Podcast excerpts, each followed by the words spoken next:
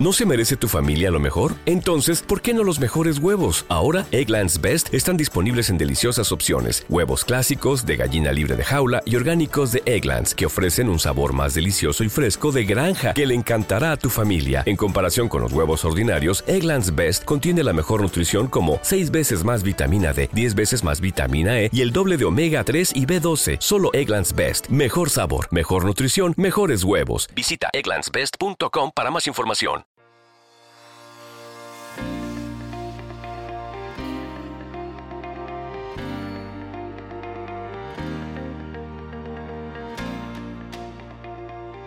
Si estás aquí, supongo que es porque tienes un negocio y quieres saber cómo impulsar tu empresa, mostrar todos los valores de tu proyecto y hacer tu empresa más visible en las búsquedas de Google.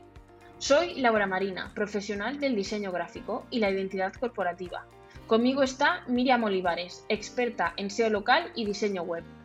Estamos aquí para desmontar mitos y descubrir los mejores trucos y, y consejos para potenciar al máximo tu negocio local. Bienvenido al podcast de Cartagena Ciudad Creativa más Negocio Local, un podcast para emprendedores y negocios locales. Hola Miriam. Hola Laura, ¿qué tal? ¿Cómo estás? Hola, pues muy bien, con ganas de oír el episodio ya 36.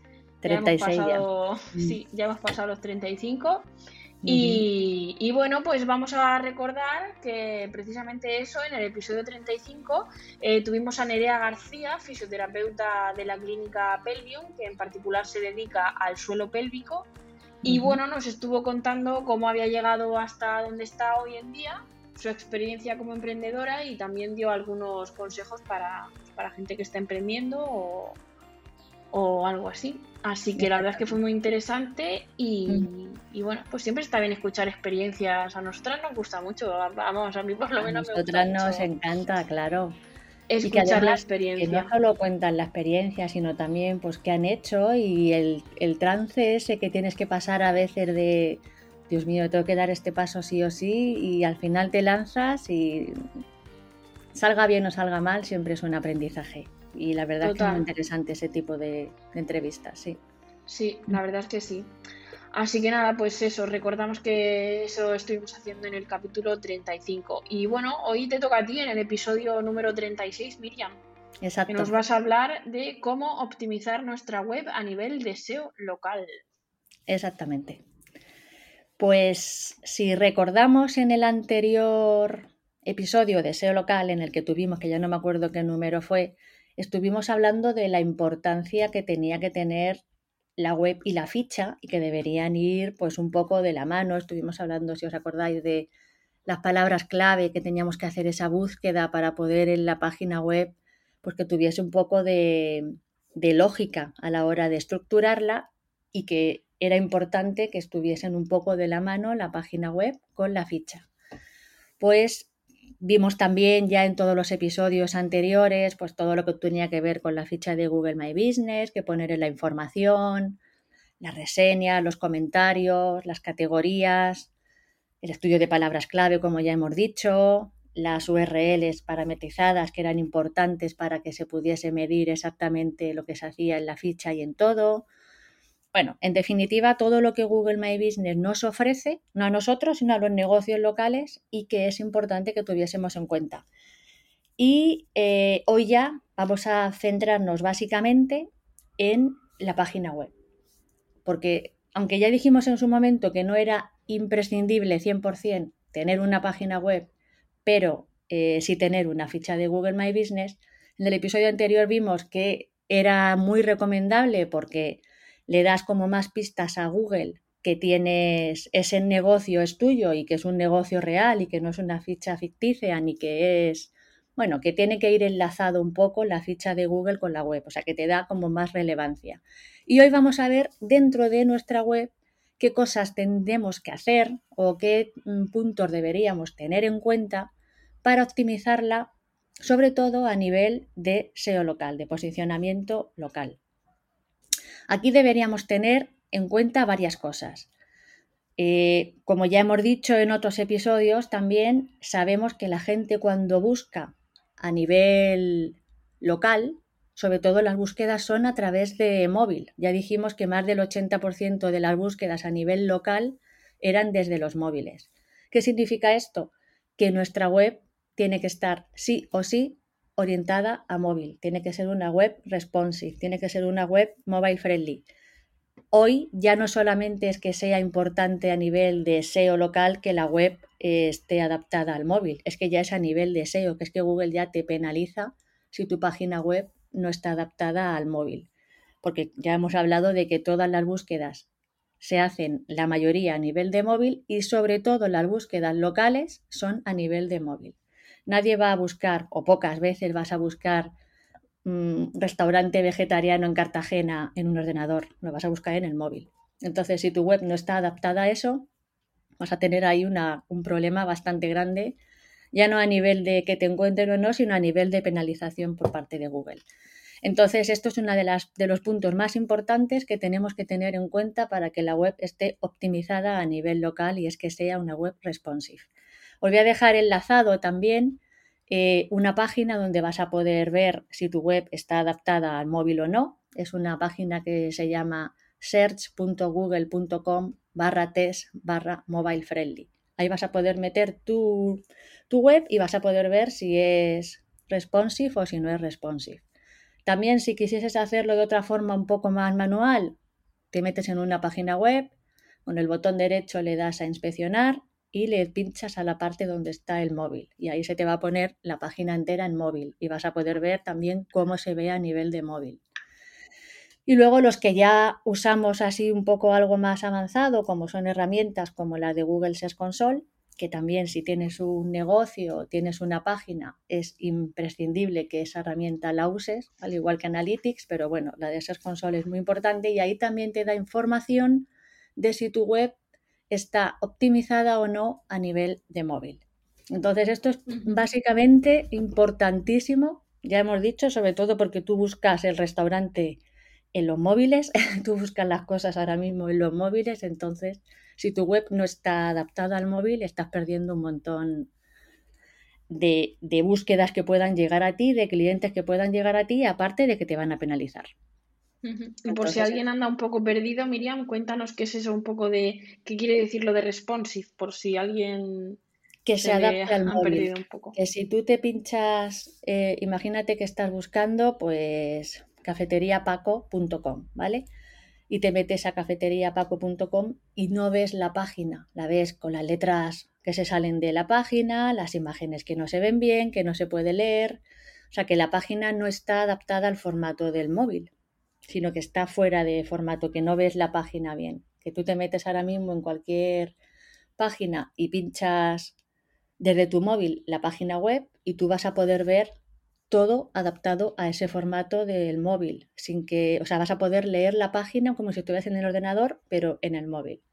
Si tu página no tiene ese formato adaptado al móvil, no vas a poder ver la página bien, vas a verlo ya te digo, no vas a poder leer, el texto se te va a ir fuera de la página, vas a tener todo descolocado y eso aparte de que a ti tú directamente te vas de esa página, o sea que tú no vas a ir a ese sitio a mirar la información, más que nada porque no puedes verlo bien. Es que ya Google también, como busca mucho que la experiencia del usuario sea muy buena y muy positiva en los sitios, pues eso es una cosa que te hace estar incómoda, que no ves la información, entonces esas páginas están penalizadas ya. Ok, de acuerdo, pues así ya lo hemos mm, comentado por si alguien sí, sí, no sí. ese término responsive se no puede escapar. Al sí, adaptado, adaptado un poquito al móvil, perdón, tiene razón. Genial, genial, genial. Vale. Em, otra cosa es que también la web y la arquitectura que tenga la página web, o sea, cómo está estructurada, tiene que ser óptima quiero decir, óptima, cuando me refiero a óptima es como dijimos en el episodio anterior, que tenga una lógica, que tenga una estructura mm, bien, bien hecha, que no haya primero una cosa que no tiene que ir, que luego vaya otra que no tiene que ir, o sea, que tiene que estar un poco mm, adaptada bien, como dijimos, de a nivel de, si el título es un H1, esto es a nivel interno ya. Debajo tiene que ir un H2, un título más chiquitito. Luego es como estructurarlo a nivel de puntos, de jerarquía. Entonces eso también tiene que estar bien optimizado y sobre todo si lo hacemos a nivel local. ¿Cómo se hace esto? Como ya dijimos, em, lo de los H1 y H2 son los títulos que tiene la página. Si el título 1 es em, pinturas en Cartagena, imagínate, ese es el título 1, el título Luego, debajo de ese debería ir un título 2, un H2, que podría ser, pues, em, yo qué sé, pues pinturas en Cartagena, pues luego eh, cómo pintar una pared y debajo de cómo pintar una pared, imagínate pues tres cosas que harías para pintar esa pared, eso serían los H3. Entonces, tiene que haber esa estructura organizada que aunque tú a nivel, cuando tú entras desde fuera no lo ves, pero desde dentro Google sí que lo va a ver. Entonces tú cuando estás creando esa página, tienes que tener eso muy en cuenta, como ya en el otro episodio estuvimos hablando de los H1, de que, de que había una extensión en Google que te permitía ver em, si estaba bien colocado todo eso a nivel de página web. Porque si no está, tú entras en una página, igual tú no sabes si ese título es un H1 o es un H4, pero Google sí lo sabe.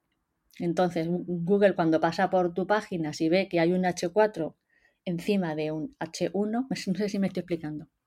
Sí, al final corrígeme, que... corrígeme porque, claro, yo te lo hago así y prefiero Hay que, estar pensando que lo primero es que Google lo sabe todo. Exactamente. Partiendo de esa base y que además va a premiar las cosas bien hechas. Con lo cual, eh, como estás comentando en, en este sentido, el orden es importantísimo. Exacto. El Porque si no te penaliza, ¿verdad? A nivel de jerarquía y a nivel visual. Eh, la página tiene que estar jerarquizada, estructurada, organizada y sí te penaliza, sí. No te penaliza de que te cierre la página vamos a ver, yo puedo ir a un restaurante y que me pongan un menú fantástico en, cada, en que cada plato esté riquísimo, pero de repente empiezan y me meten el entrante, o sea, me meten el principal, después el postre y después el entrante. Exactamente. como si, si los platos están buenísimos y la información puede ser la mejor, pero si no está bien ordenado, la experiencia no va a ser buena. Y tú no vas a verlo bien. Tú no vas a ver, mira, por ejemplo, como tú has dicho, en la página de, en una, en un menú de un restaurante Tú empiezas normalmente pues con las ensaladas o los entrantes, pues imagínate que en vez de ensalada y entrante, que sería el H1 en una página web, pues te pone eh, café, café, eh, tarta de queso, Coca-Cola y luego te pone entrante o ensalada. Pues no, eso está mal colocado. Tendría que ir el entrante, ensalada, ese título primero, debajo de ese título los entrantes o ensaladas que tiene, debajo de eso otro título con primeros platos, debajo de eso los primeros platos que tiene. Es como que tiene que tener un orden. Un orden. En, en, la carta del restaurante tú serías Google, o sea que tú sí que verías que eso está colocado, pero tú en la página web no sabes cómo yo tengo puesto eso, porque está interno, pero Google sí que lo sabe. Entonces tú tienes que tenerlo organizado y con un orden y una estructura bien hecha.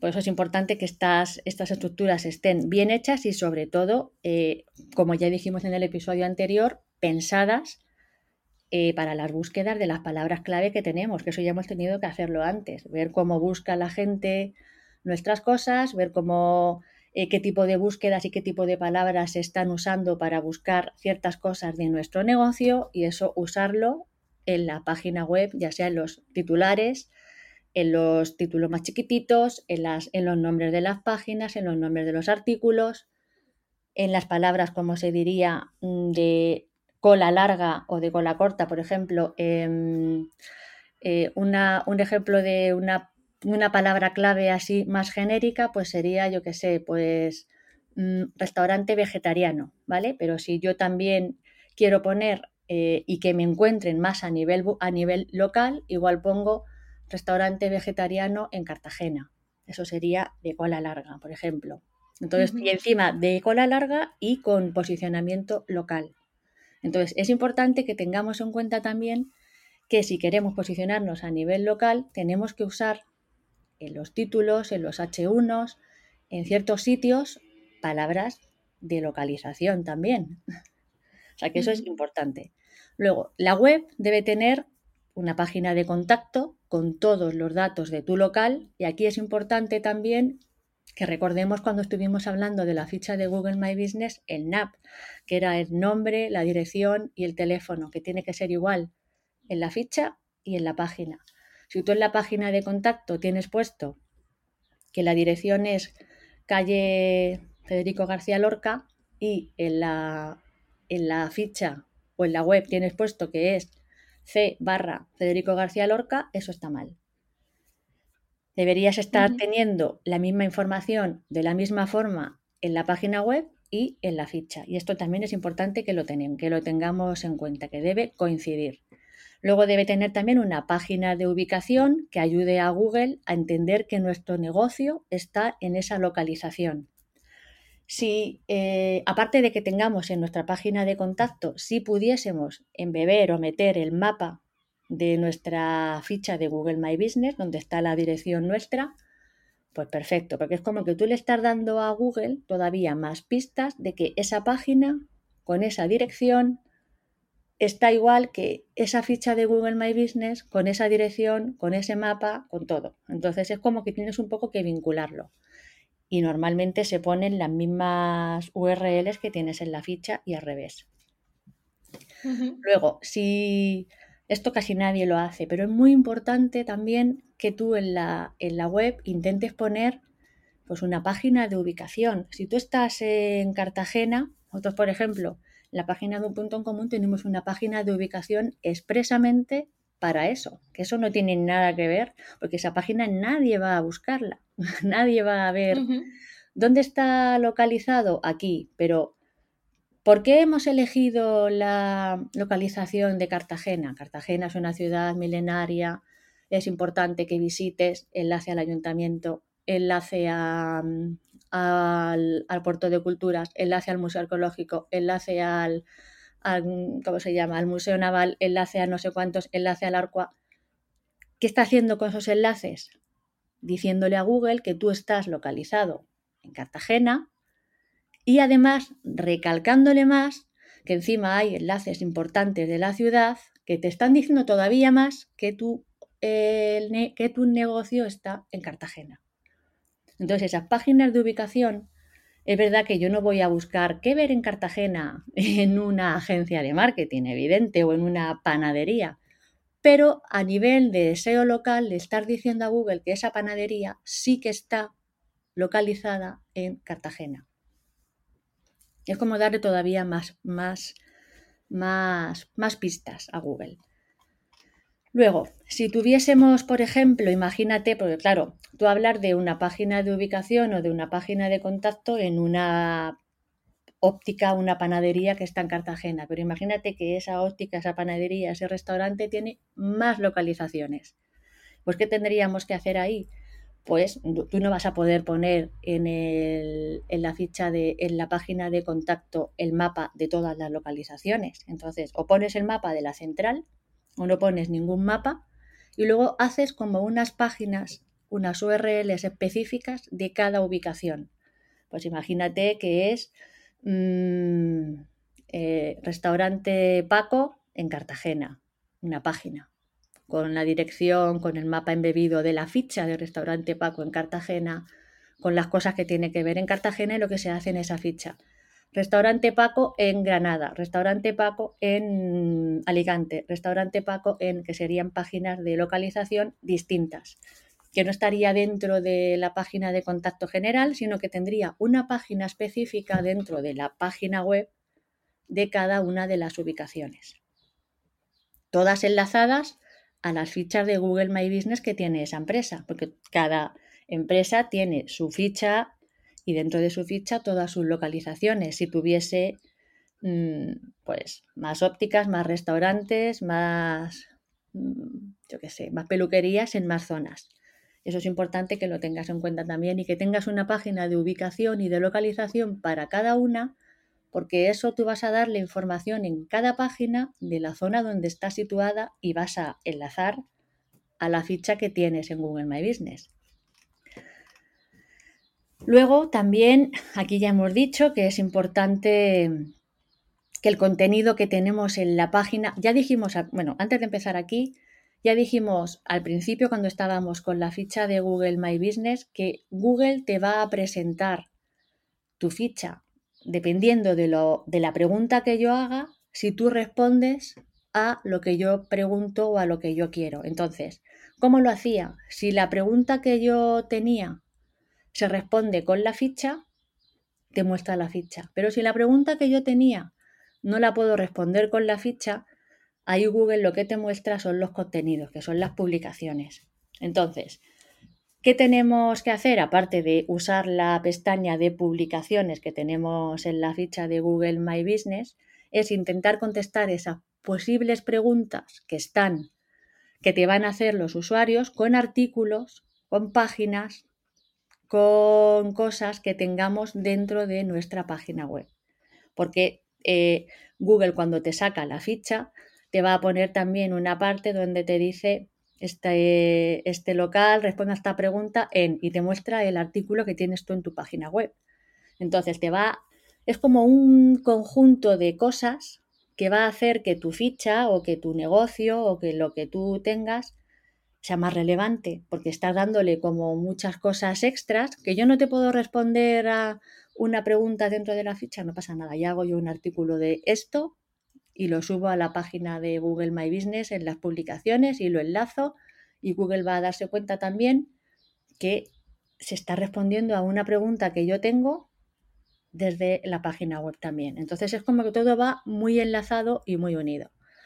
Aquí también es importante, como ya hemos dicho, pues usar las palabras clave que ya sean de long tail o de cola larga, o sea, palabras claves de tipo frases o eh, palabras clave pues sinónimos o yo qué sé, que no tenemos solamente que decir mm, restaurante vegetariano, sino que podemos decir em, los mejores restaurantes vegetarianos en Cartagena o dónde comer humus en Cartagena y que, y que te salgan ese tipo de sitio donde tú luego enlaces a tu ficha de Google My Business también.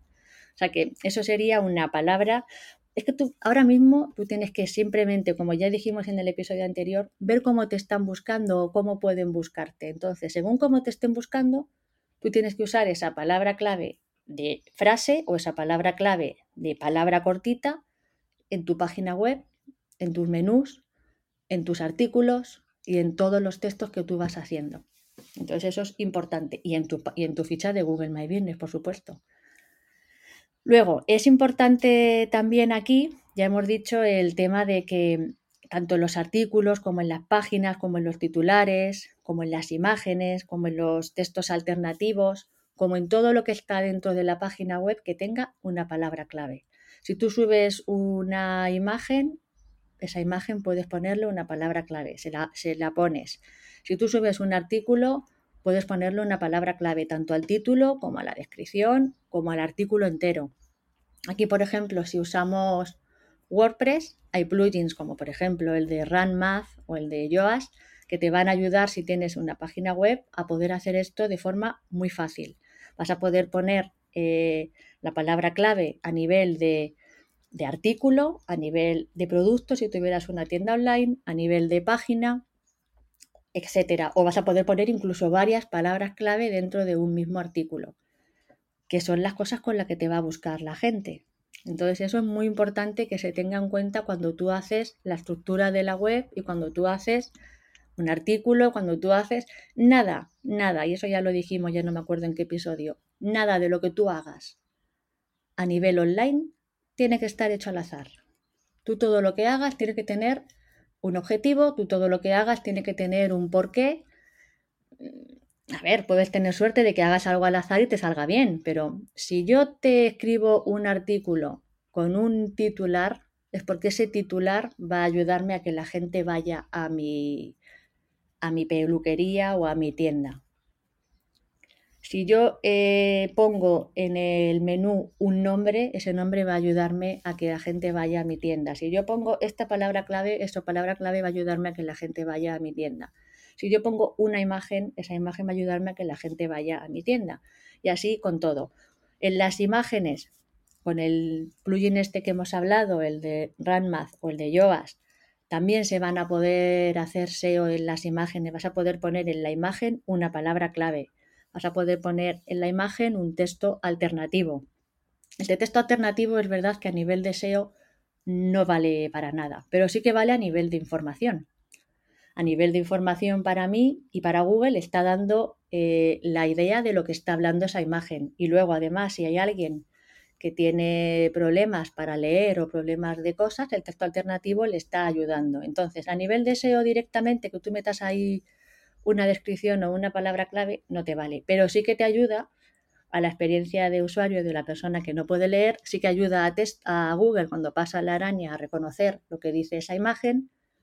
Y en definitiva, y si luego tú, por ejemplo, usases Pinterest y tú compartes una imagen en Pinterest, cuando tú la compartes, lo que va a salir eh, compartido en Pinterest es el texto alternativo de esa imagen, con lo cual es muy importante que ese texto lo tengamos cuidado también, aunque a nivel de SEO no te vaya a posicionar, pero en otros niveles a que van alrededor sí que ayuda a que esa imagen también diga que eh, ese negocio tiene ese servicio o tiene esa cosa y luego Google cuando va viendo todas esas cosas en conjunto de lo que tú tienes, pues va a ver por, y, vas a darte cuenta por qué ese negocio está arriba y ese negocio está abajo. Y es así.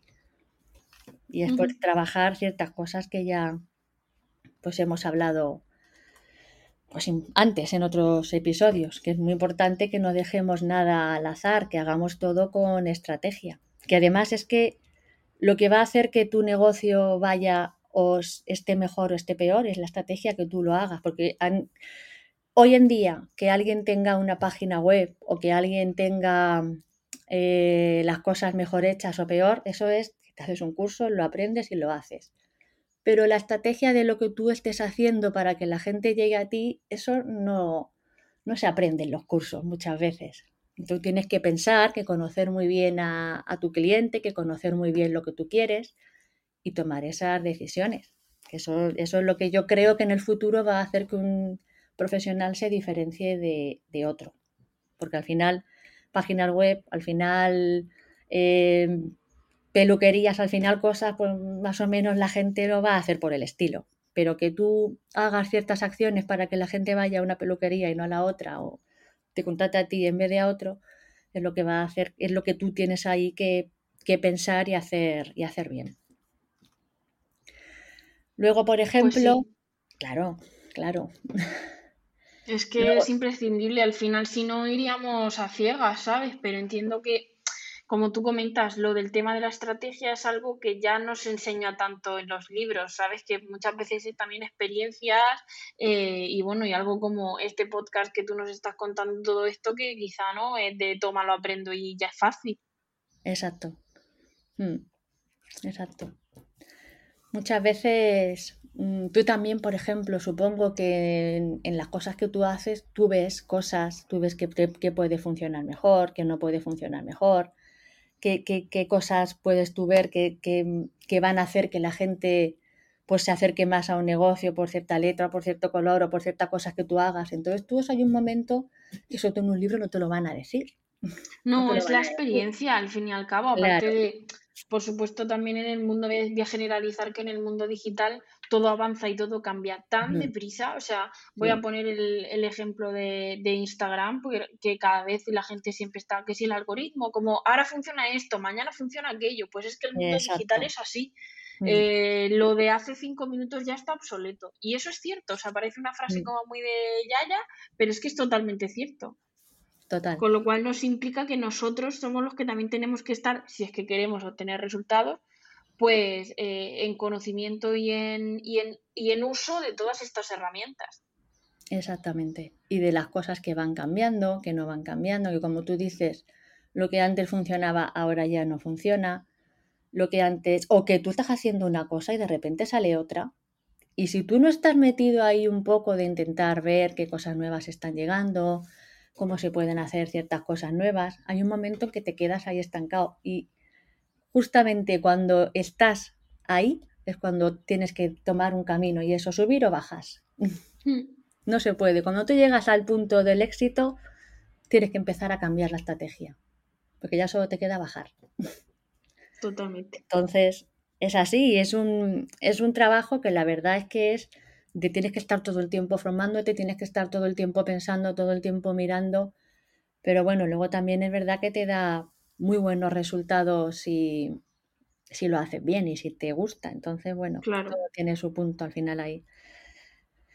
Pero sí, luego también, si continuamos en la web, que esta parte es verdad que todo esto es un poco más técnico, que supongo que por la gente que ha ido siguiendo las cosas o gente que escuche justamente este episodio, pues bueno, es un poco más técnico, no es tan, tan fácil como otros, pero que es que hay que hacerlo, si no, no, se pueden hacer las cosas bien.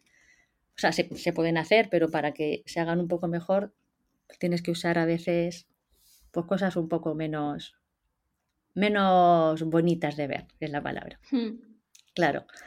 Entonces, ya hemos hablado de que estos plugins pues, te ayudan con, em, pues, con toda la estructura de las palabras clave, te ayudan con, con todo dejarlo un poco organizado y dejarlo un poco bien, y so- sobre todo de cara a lo que la gente va a ver de tu artículo o de tu página web en Google. Luego también hay una cosa muy importante dentro de la página web que también con uno de los plugins, con el de RunMath, también se puede hacer, que es el marcado esquema.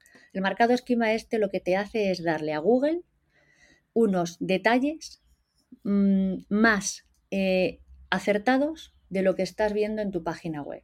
No sé si tú, por ejemplo, has visto cuando tú buscas, eh, yo qué sé, pastel de calabaza, cómo se hace, y te viene pastel de calabaza y te vienen debajo como el cómo se hace, el vídeo, como todo muy colocadito. Pues eso, es un- Sí. eso se hace a nivel de marcado esquema. Y eso se hace, se puede hacer con herramientas manual o se puede hacer a través de un plugin, del de RunMath o de otros, que te van a dejar poner, si tengo una receta, quiero que la receta salga esto en Google. Si tengo un este, quiero que salga esto. Y eso tú también lo puedes hacer o no lo puedes hacer, pero evidente que si lo haces, cuando tú alguien busque algo, pues va a estar el resultado pues un poco más enriquecido, ¿no? Y vas a decir, anda, pues de que pincho a este antes que al otro. Entonces, ese tipo de cosas también es importante que las hagas y que las tengas en cuenta si quieres que tu página esté más optimizada que la de tu vecino. Luego, por ejemplo, em, mm, mm, mm, por ejemplo, exactamente, el plugin de RunMath. Justamente en este plugin hay una de las opciones que te va a dejar poner, eh, bueno, más que poner, activar la parte que te habla de SEO local. Esta parte lo que te va a dejar es que tú eh, ingreses en el plugin los datos de tu empresa, teléfono, logo, dirección, email, etcétera. Y eso va a quedarse como en el código de tu página web, ahí. Y cuando se busque, ese código va a salirte ya la dirección, el teléfono, todo ya marcado dentro de tu página. Que aunque tú no lo vayas a ver, se te queda ahí como colocado. ¿Qué estás haciendo? Pues le estás dando todavía a Google más pistas de que tu negocio está en esa dirección. Cosa que es también muy importante. Y además es que encima el plugin este de RunMath es gratuito.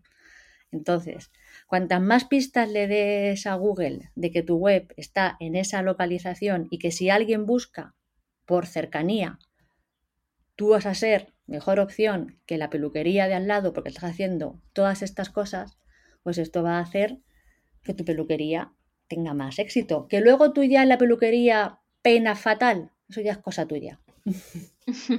Claro, si tú ya luego eres un censo peinando, sí. eso ya, ahí eso ya no tiene arreglo. Pero a ver, tú partes de la base que si tú eres pelu peluquero, pues lo haces bien. Pero todas estas cosas hacen que tú, siendo bueno o malo peluquero, que eso no se sabe, la gente vaya a tu peluquería, que tú luego ya eres un petardo, pues bueno, ahí ya eso es otra cosa. Provocará que no volverán, pero no que no te encuentren. Bueno, a ver, si provoca que no vuelvan y que te empiecen a poner reseñas negativas, Google Ah, también va a cosa. decir, vamos a ver, este hace muy bien todo, pero luego mira qué reseñas tiene. ¿Qué priorizo ahí? Las reseñas. Por desgracia, mm, Google lo que quiere es, ya no le importa que tú tengas la web perfectamente estructurada, que tú tengas los artículos perfectamente colocados, que tú estés pagando encima publicidad, que tú tengas el SEO perfecto. Si luego él, que él lo que va a hacer es que gana dinero porque la gente vaya a un sitio y encuentre lo que busca y quede satisfecho, si tú te estás mostrando y la gente no queda satisfecha, no le va a importar que tú lo hagas muy bien. Te va a quitar de los resultados directamente. Y con toda la razón, ¿eh? Con toda la razón. Claro, claro. Claro, entonces eso pues es importante que pues que esté.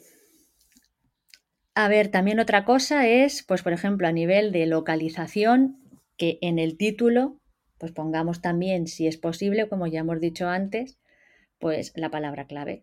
¿Dónde encontrar un restaurante vegetariano en Cartagena? Ya estás poniendo restaurante vegetariano y Cartagena. Em, yo qué sé, eh, herbolario Cartagena. Cosas así que te estén diciendo dónde está tu localización. Entonces eso también es muy importante que lo tengamos en cuenta.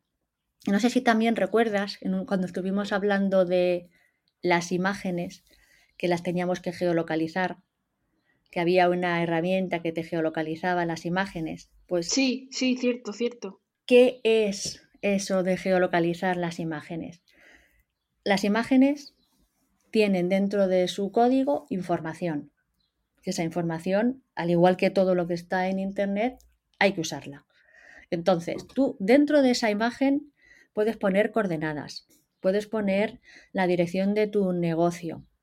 ¿Qué pasa con eso? Que esa información, si tú esa imagen la subes con todo eso, tanto a tu ficha de Google My Business como a tu página web, cuando Google pase por esa imagen, ya no solamente es que vaya a ver que la imagen está geolocalizada en tu negocio, sino que es que va a ver que estás haciendo las cosas también bien. Entonces es muy importante que tú las imágenes que subas intentes subirlas geolocalizadas, con las coordenadas y la dirección de tu negocio. Las imágenes aquí tienen que ser en JPG, si no, no se pueden subir geolocalizadas. En PNG no se pueden. Entonces también ahí, pues bueno, supongo que habrá gente que dirá, pues prefiero perder la información esa y que la imagen tenga más calidad. Pues también pasa nada, no pasa nada. Pero intenta subir alguna que un poco geolocalice. Si tu negocio tiene geolocalización, si tu negocio no la tiene, pues bueno, eso es otra cosa. Pero aquí estamos hablando de posicionamiento local, entonces tienen que estar geolocalizadas. Y, mm, y, que estén además geolocalizadas en la ficha y geolocalizadas en la, en la página web, tanto en una como en la otra. Y yo voy a dejar también enlazado el, el, que no me acuerdo ahora mismo qué episodio era donde hablamos de eso y la herramienta que lo hacía. Porque eso es, muy importante que se haga también. Y una, una, un tip, que esto ya es muy importante también, que necesitamos tener en cuenta y hacer si queremos ver de dónde viene toda la información, es todas las URLs que pongamos en la ficha de Google My Business que estén parametrizadas, que tengan un código UTM que se va a poner luego en Analytics para que veas exactamente de dónde viene la gente exactamente. Si, tú em, a la ficha de Google My Business tienes una URL que te pone eh, reservas o contacto, esa URL intenta ponerle el código este, el código UTM, para que luego en Analytics o cuando tú hagas una, eh, analices de dónde viene la gente en tu web, sepas que exactamente te ha venido de la ficha de Google My Business, que exactamente te ha venido de este artículo, que exactamente te haya venido de esta foto. Y eso es muy importante porque luego, hombre, si tú estás más encima trabajando con clientes y les estás diciendo, no, perdona, es que la gente viene desde este sitio y este sitio está totalmente en mérito porque en Internet lo bueno que tiene eh, el marketing online es que lo mides todo. Entonces no hay nada que tú puedas dejar ahí al azar de, es que no lo sé. No, no, sí lo sabes. Se puede saber todo. Porque no es que sepas que digas, bueno, es que sé que la gente viene de Facebook. No, la gente viene de Facebook, pero si tú a la foto o al artículo le pones el código UTM en la URL, sabes que viene de Facebook y en especial de esta URL. Entonces eso también es importante para que veamos un poco lo, si estamos haciendo cosas dentro de la página web o cosas dentro de la ficha, pues un poquito que sepas también si continúas con eso o, cambias también. Y bueno, yo creo que eso más que nada es lo que se puede decir así un poco de optimizar la página web. Más que nada, la base es que pensemos sobre todo en, en cómo nos van a buscar en dejar las cosas colocadas, ordenadas, en, pensar en, en, el cliente, en qué le gustaría ver, en cómo le gustaría encontrarse las cosas y sobre todo darle a Google pistas de que si tu peluquería está en Cartagena, tienes que intentar que, por decirle que tú estás en Cartagena, en la página web también, con artículos, con palabras clave donde tengas la localización, con un mapa embebido, con un enlace a la ficha de Google My Business, con enlaces de sitios donde de interés en Cartagena que muestres todavía, todo de forma natural, no puedes de repente poner ayuntamiento, no. Sí. Pues estamos eh, a cuatro calles del Ayuntamiento de Cartagena, enlace. No sé si me entiendes, es un poco sí, sí, sí. simuladamente por darle pistas de que estás en Cartagena o de que estás donde tú quieras estar. Y eso más o menos es un poco todo. Laura, no sé si te ha quedado claro o es un poco más lioso. Es, es, no, es mucha información, pero bueno, al fin y al cabo esto lo que arroja pues es precisamente eso, eh, respuestas. Incluso yo animo a que si estás con todo esto sean como un podcast de mm, como de cabecera, ¿no? De tener ahí para ir repasando y cuando la gente se ponga, se ponga dos, un par de veces el, el podcast y lo vaya haciendo al mismo tiempo al fin y al cabo es ir calando el mensaje, ¿no? Porque también pueden ser conceptos complejos y cero información que de repente te llega ahora toda de golpe, hmm. pero, pero, jo, es que es súper útil y hay tantas cosas que, que es muy difícil que las aprendamos solos. Claro, hombre, ya te digo yo que esto, no sé si lo hablé contigo o no, en algún podcast lo hemos hablado, yo tengo dos máster y de verdad que si tuviera que volver a hacerlos, no los haría directamente no, no me han valido para nada. Me ha valido más un curso corto con unas prácticas. Sí, o con un buen profesional o alguien con quien resolver dudas. Exactamente. Que muchas veces ahí que te tiras estudiando y sales del estudio y dices, pero bueno, ¿y entonces ahora? ¿Y ahora qué? Sí, yo no sé qué cuesta a la gente si haces un curso o una cosa que te pongan prácticas reales, no que te pongan prácticas ahí que no, que no sacas nada y es es una pena que estemos haciéndolo así, pero bueno, poco a poco se van. Hay muchas cosas ahora, el podcast este, hay 1500 podcasts, hay canales de YouTube, hay un montón de todo donde ahora la gente puede aprender a hacer cosas. Pero aún así, es verdad que la mejor cosa que tú puedes hacer para ir aprendiendo es ir probando con cosas reales tuyas. Claro. Y que tengamos claro que esto es eso, aparte de ensayo-error, cosas que cambian, están cambiando constantemente, aprendizaje diario y, bueno, y que, y que tampoco podemos agobiarnos con esto, que, que, está ahí, existe y si algo mañana cambia no te puedes enfadar porque es que no puedes hacer nada. Más vale que aprender de ello y, y seguir adelante. Totalmente, totalmente. Y que además es que, mira, muchas veces y sobre todo en los negocios locales, que todavía no están digitalizados ni están dando esos pasos para hacer muchos de ellos las cosas, de no hacer nada a hacer algo, ellos ya van a ver un cambio. Hmm.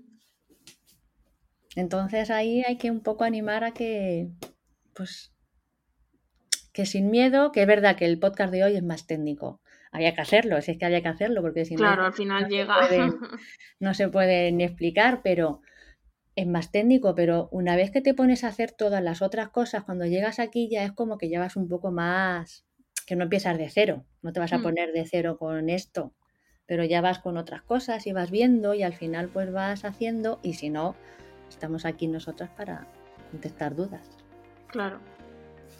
Así que aprovechando eso, que nos escriban, escribidnos y comentadnos qué os parece el podcast, sobre qué os gustaría que habláramos, algunas dudas o preguntas, todo. Exacto. Tanto en, en el Instagram y en todas partes, que nos gusta que contactéis con nosotras. Exactamente.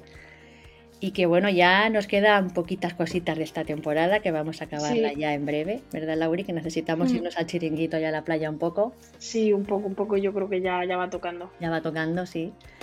Y entonces, bueno, la semana que viene tenemos un podcast también muy interesante que va a ser sobre autónomos y tenemos la entrevista de, con Nuria Castillo Rodríguez, que es presidenta de AMEP, vicepresidenta de COEC, etcétera. O sea, mm, en este podcast vamos. a aprender todo lo que necesitemos saber sobre autónomos. Tenemos aquí preparadas un montón de preguntas súper interesantes y que animamos a que si tenéis preguntas no las hagáis saber porque igual no las hemos tenido en cuenta y que aprovechemos que tenemos esta entrevista con esta pedazo de mujer pues que puede ayudarnos en muchas dudas que tengamos.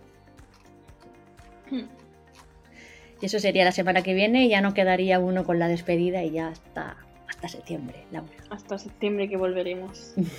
con más y mejor siempre. Hmm. pues nada más, pues muchas gracias por todo. A ti, por seguir enseñándonos este mundo que parece no tener fin nunca, pero que al fin es un vicio poder ver resultados y estar aprendiendo constantemente. Exacto. Pero bueno, también hay que estar aprendiendo constantemente, como tú dices, si no. Sí. Pues nada, preciosidades. Muchas gracias, Lauri. La semana que viene nos vemos y gracias a todos. Nos vemos la semana que viene. Hasta, luego.